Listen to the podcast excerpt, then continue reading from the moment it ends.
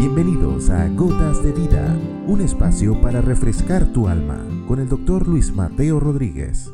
Capítulo 112. Sirviendo a los hermanos. Una de las grandes aspiraciones del ser humano y de los sistemas que estimulan la competitividad por ser el mejor o el más grande es alcanzar la cúspide del área de su desempeño y el Maestro Jesús no es que no esté de acuerdo con que alcances la cumbre del discipulado y seas el mejor en lo que haces, pero la manera de llegar allí, en el reino de los cielos, es sirviendo a los demás como el ejemplo de vida que nos dio. El riesgo de la arrogancia y de la prepotencia casi siempre acompaña a quien lucha por ser el mejor, por alcanzar la cima llevándose por delante a los demás o escalando sobre las cabezas de los demás. De manera que la enseñanza de Jesús pareciera contraria al método humano para ser exitoso.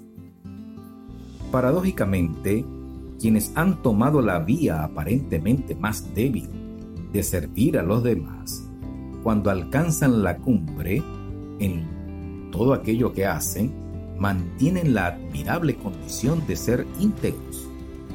Las grandes corporaciones de servicio han llegado a serlo especialmente porque los servicios que ofrecen son demandados por aquellos a quienes sirven y tendrán mayor renombre tanto mayor y mejor servicio presten a los demás. Así el maestro recomendó que el que quiera ser grande en el reino de los cielos, aquí debe ser el siervo de los demás. Ejemplo nos dio para que así como él lavó los pies de sus discípulos, también los discípulos debían hacerlo los unos por los otros. No hay un ministerio, tarea o labor más grande de la actividad humana que no sea ser útil y servir a los demás, reconocido por Dios y también al final por los hombres. Has escuchado Gotas de Vida con el doctor Luis Mateo Rodríguez. Contáctanos a través de nuestro correo electrónico ccclarocaviva.gmail.com o a través de nuestras redes sociales. No te pierdas nuestro próximo capítulo, Gotas de Vida.